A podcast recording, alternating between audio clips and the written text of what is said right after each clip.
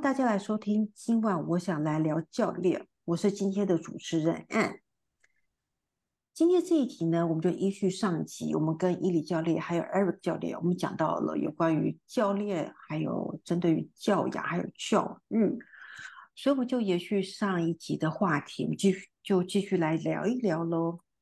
我想问两位，就是有关于那个教练，你觉得还可以用在教育上的哪一些地方？可不可以，可不可以也分享一下你们的一些故事呢？来，两位。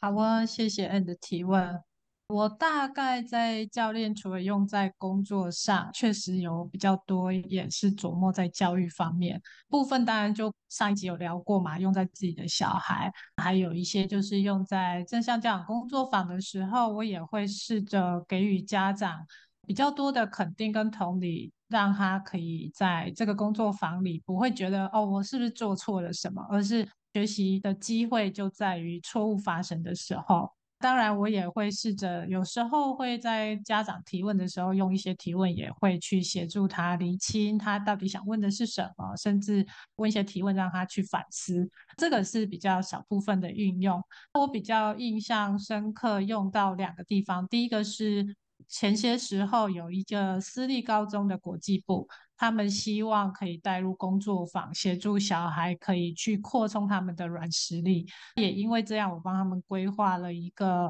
为期六次的一个工作坊，每次两个小时，然后透过一些简单的体验活动，加上一些提问，去协助小孩子思考。因为疫情的关系，所以他们最后是进行了五次。有些孩子其实不习惯这样的方式。到后来最后一次工作坊，有协助他们做一些彼此的互动，去解决一些问题的时候，孩子才觉得哦，这个好像对他是有一些帮助的，所以对孩子有一些引发。也因为这样的合作，带入了另外一个应用，就是毕竟有些家长让孩子念国际部，就是对孩子有一些期待嘛。所以我边发生的情况是，有一个妈妈，她就顺势希望我可以用教练的方式协助她的小孩子做一些成长。她里面有一个小孩是呃已经高二，正在自学当中，即将要到澳洲去留学。他自学期间，希望我可以陪伴他的孩子讨论一些议题，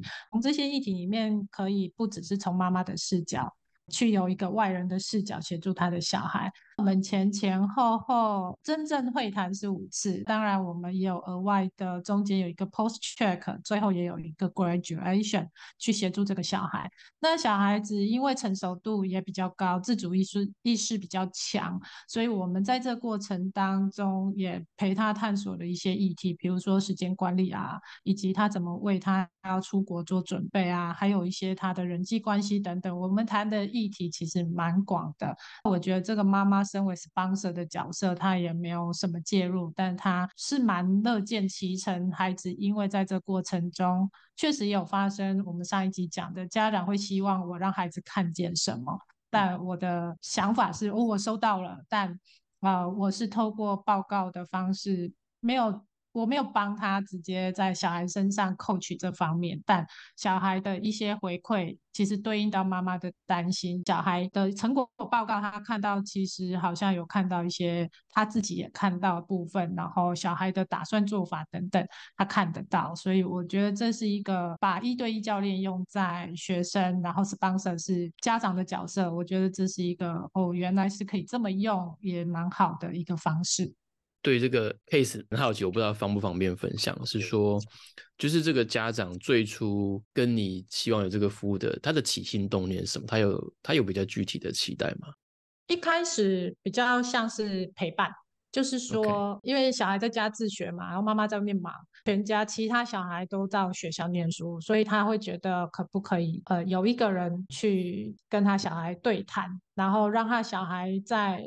自己自学的过程中，不要那么，一方面可能不要那么无聊，另外一方面就是可不可以引发他有一些思考、一些想法，是在于我们第一次 post check 之后，我有第一个过程的成果报告给他的时候，他有看到一些讯息，然后希望我可以多再帮他介入吧，或者是观察的部分，是是这样才引发的。了解，我倒是有个好奇耶。这个妈妈的起心动念为什么会想要找教练来陪伴她的女儿？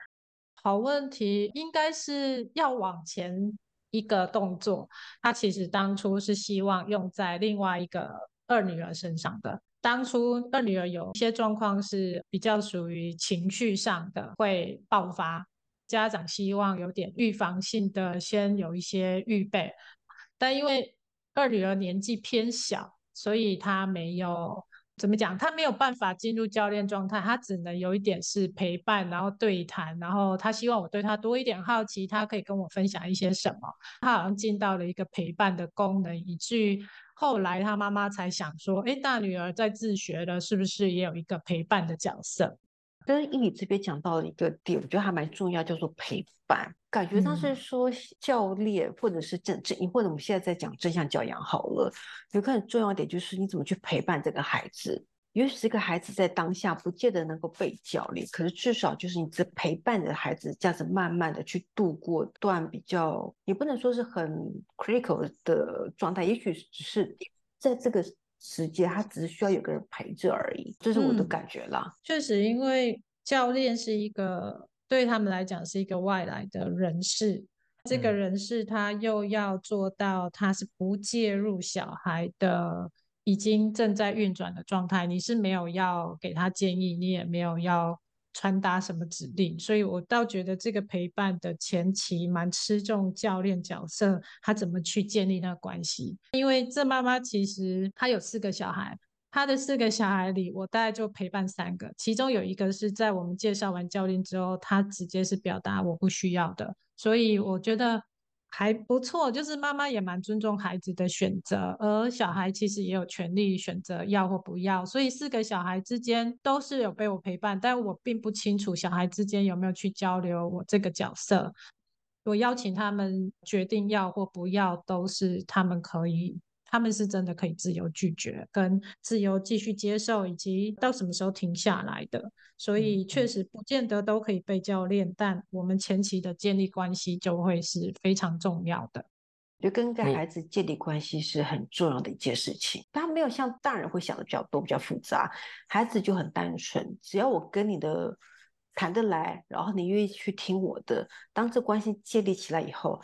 他就很愿意去跟你去分享，是他心中的一些想法。哦，我很认同这件事情。是我在陪伴，还有一个更小的孩子，其实我都想很多，就是会觉得哦，他会不会觉得妈妈派你来干嘛？其实他们不是成人，他们倒觉得是说，哦，OK 啊，我们这时间怎么用？他没有想法，你是可以有想法的。所以其他们其实没有我们想象中的那么不开放。确实如你说的，他没有想那么多。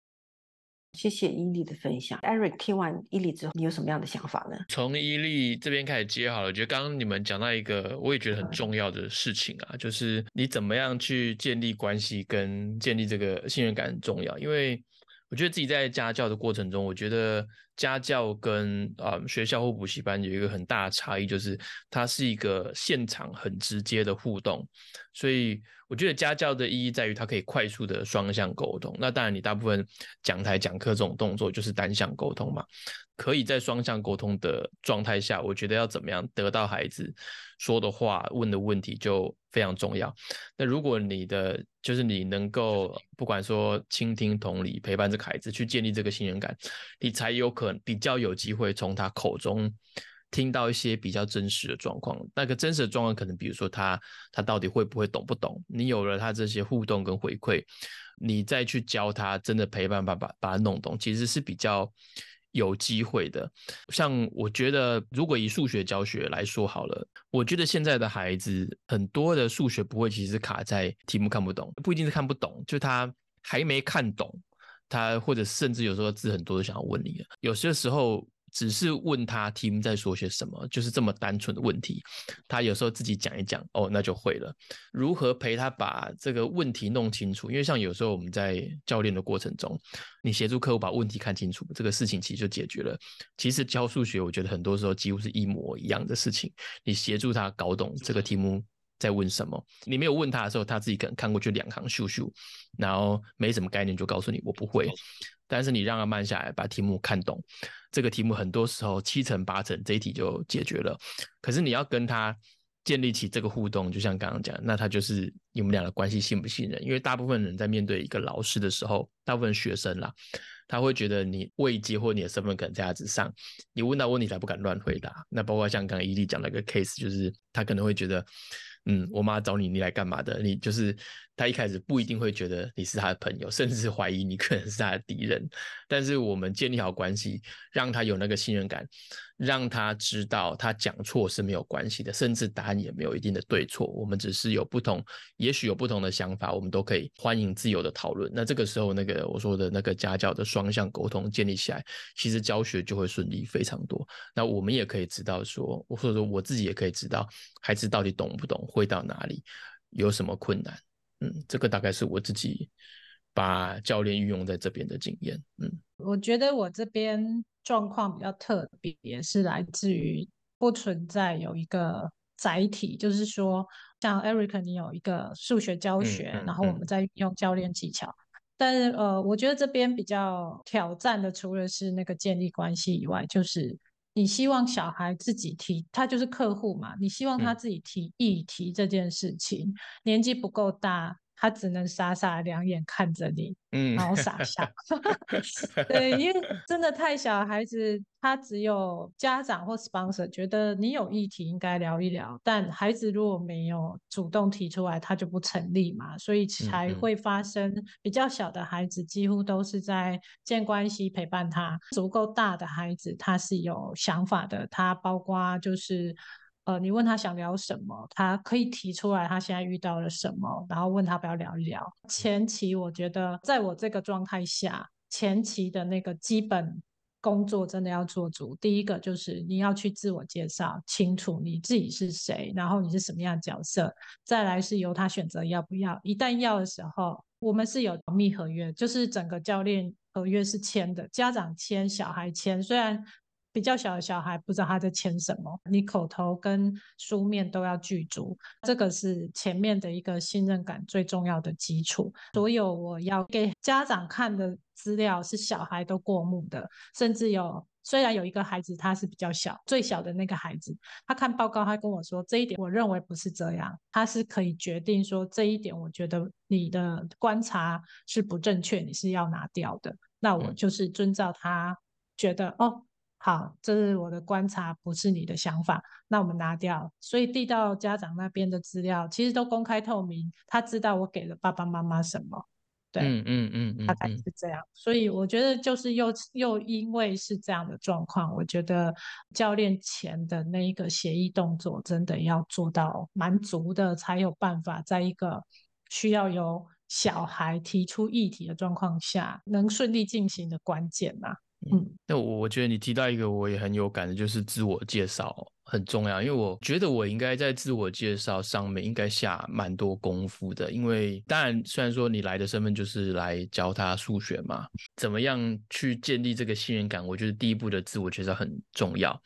但那也不是说就是单纯的说好听话了，但也有些延续上一集，就是。它是一个让孩子知道你是一个资源，不是一个限制，也让孩子知道你的风格可能长怎么样，或者甚至这个怎么使用你这个工具，同时也把这个界限谈，就是大概的沟通清楚，然后初步的问问他有什么想法的一个机会啦。所以我觉得那个自我介绍是你能不能很快速的建立信任感，因为包括说有些有时候我去试教，我可能只有。一个小时、两个小时，这大部分时间会用在数学上。我要怎么样在一两个小时内快速的去建立那个信任关系？当然，除了 OK，你问我的数学，我都可以回答你之外，怎么样在人的部分跟他建立信任关系？我觉得自我介绍是一个很重要的环节。确实，我过去也比较容易疏忽啦，但是后来对于，尤其是面对孩子之后，你更需要做这件事情，不然他不如成人，好像立马可以知道你在干嘛。我觉得刚刚 Eric 讲到一个很棒的，就是你要让孩子们知道你是资源而不是限制，所以你要让孩子们跟教练们在互动的时候要有个很大一个心理安全。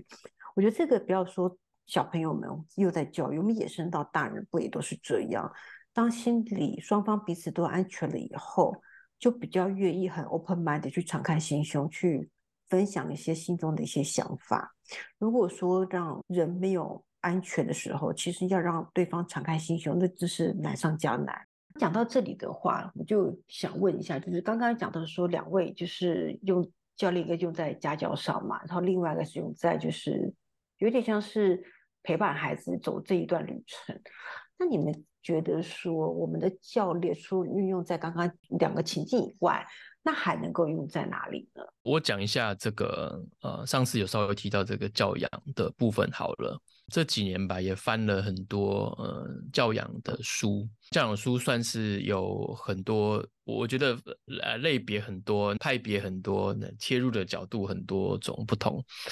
但学教练比较有意思的就是说，我在看这些书的过程中，当然讲的简短就叫融会贯通嘛。那事实上就是我我怎么去思考他讲的这些方法论，运用在我自己的身上的这个心理过程是什么？那实际的。为什么这个方法有用？我觉得教练有一部分是帮助我去了解这些动作。当我了解这些动作之后，我去执行这些动作，我就不会觉得很刻意、很卡，它就是可以很自然的去做这件事情。那你也知道说后续的孩子的反应，那你要如何接？你要如何去跟他讨论？那因为比较多家长在，或者说大部分的人啊，在看书执行上的困难，就是我照书上的说了，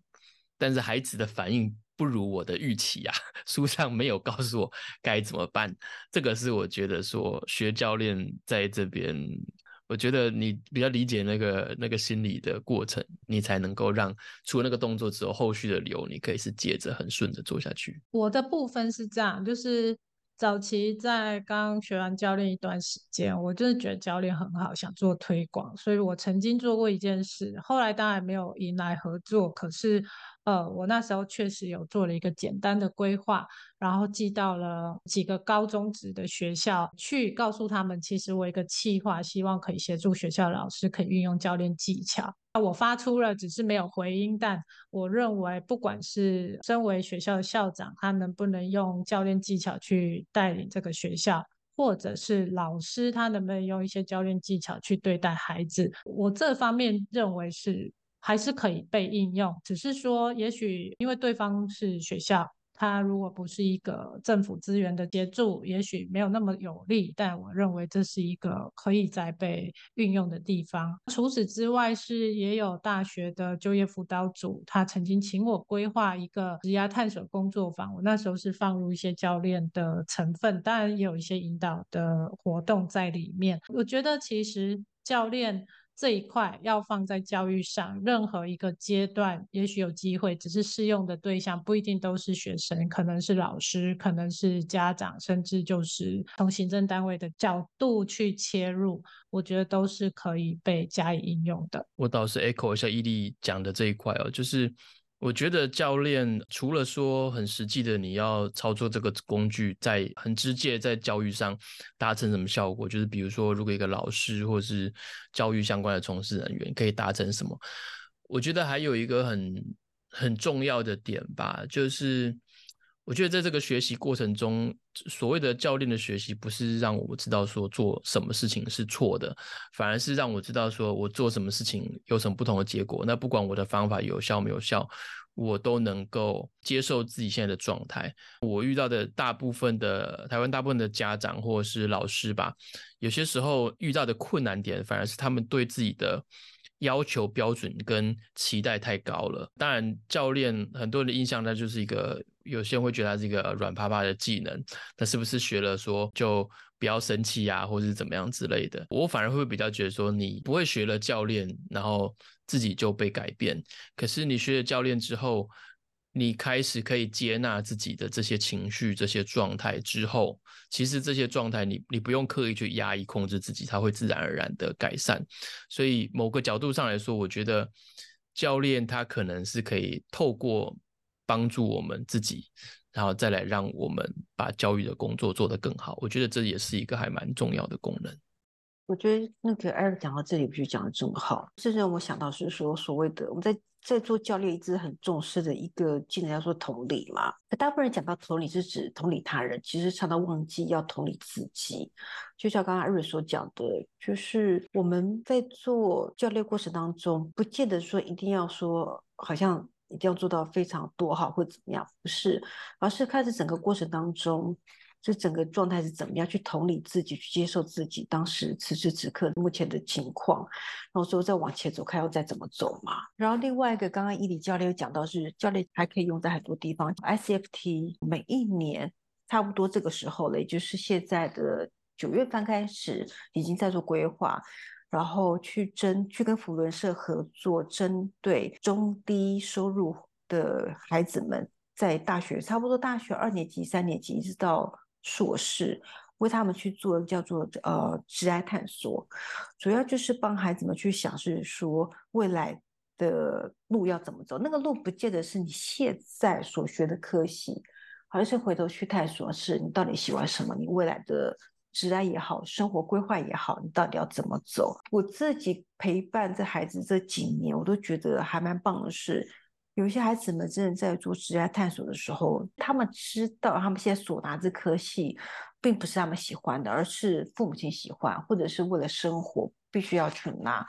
所以他们有些就真的很仔细的思考说，那我未来要怎么办？然后甚至有一些会想是说，自己就碰到一个实际案例，就是一个孩子就是念的是法律系，可他喜欢的是会计，他也还蛮厉害的，就自己去找资源，就想是说，其实我可以。念完法律的同时，我也拿到会计师执照。然后我想说，这样子可以啊？他说可以。他自己想到了一切的方法。这孩子们当已经是大学生了，其实我们就要去相信他，他们有能力去解决他们想要解决的事。所以那个孩子就真的去解决了。我有参与过那个职涯的工作坊，我自己有一个比较深刻的印象，就是说，台湾的有时候会遇到一个状况，就是孩子。他们会很努力的想要符合你的期待啦，包括说他交作业是为了符合你的期待，他听话是为了符合你的期待，所以那个时候职涯工作坊，但也有给他们一些工具，让他们会去做一些事情。有些学生就会问我说，他做的这样可以还是不可以？这样，那我就觉得很可爱，因为最终这个工具是要帮助你嘛，可不可以？可能没有那么严格的标准，但是说他能不能帮助到你，是我们比较希望达到的效果。那我觉得这是。台湾的或者说比较传统教育的方式下，比较容易会造成这个影响，就孩子的行为他变得是，呃，交作业的心态吧。交作业心态当然没有不好了，我们有时候也需要一些压力的，让我们完成一些事情。可是他们有时候就比较不会去注意到，除了要符合作业需求之外，你要怎么从中去得到一些对你有意义的东西。这是我自己那个时候蛮深刻的印象，这样。这时候就回到所谓教练身上，或者是回到家长身上，怎么去引导孩子去看？其实所做的东西没有所谓一定好与不好，没有说一定要交功课给我们，而是你透过这样的做法以后，对写的人，就是孩子们，你自己本身有什么样帮助？要引导孩子去看这个，反而是比较重要的。哇，时间过得很快，我们这一集就差不多要进行尾声了。那在这里不免俗的，还是请。伊里教练跟艾瑞教练谈话的内容，你要不要做个总结呢？我认为教练啊是百搭，就是说要看我们怎么去搭配应用。我认为，即便他是很初阶的教练技巧，我觉得都值得去刻意练习，然后再尝试去看怎么应用跟利用。成效有时候不会只有在我们应用的对方，有时候成效会回到自己身上。所以我。真的还蛮诚心鼓励大家可以去了解一下教练的技巧，然后把应用在自己的生活，或者是家人的互动，甚至小孩的教养、学校的一些跟老师的互动等等，都是很好的。我可能也延续一点伊利讲的很百搭这件事情哦。我觉得在学习教练或教养这些东西，它都是有外跟内的部分嘛，就是外的做法。跟你的内在怎么去理解这些事情，你你你的观念跟感受，我觉得这两个学习有点像是来来回回啦。你有时候学一些技巧，你有时候回到自己的内心去去思考一下这些事情。那我觉得两个方向都会还蛮有帮助的。你可以不断的去看人的整个心理的过程，你就会有更多不同的想法跟观点。教练在这两个方面上，我觉得都有蛮大的注意。这样，谢谢两位。我自己觉得这两集下来啊，我自己感受就是，不管教练也好，教导也好，或者教育，我觉得这些是相辅相成的。我没有说一定哪个特别好，哪个不好，没有，而是他们可以搭配来使用。该要去教的时候就去教，可是该要促进他们去孩子们去思考的时候，就多一些提问，然后帮助孩子引发他们思考，然后多一点同理。其实这样子教书作用的话，我想也许是对孩子一个很还不错的一个方法。到这里，也就是我们这一集的差不多已经结束了。谢谢两位的专访了，然后谢谢你们两位陪伴了我们这两集，今天就差不多结束了。我们就跟我们听众说，我们下一集再见喽！谢谢两位，下期见，谢谢，谢谢，谢谢，好，拜拜。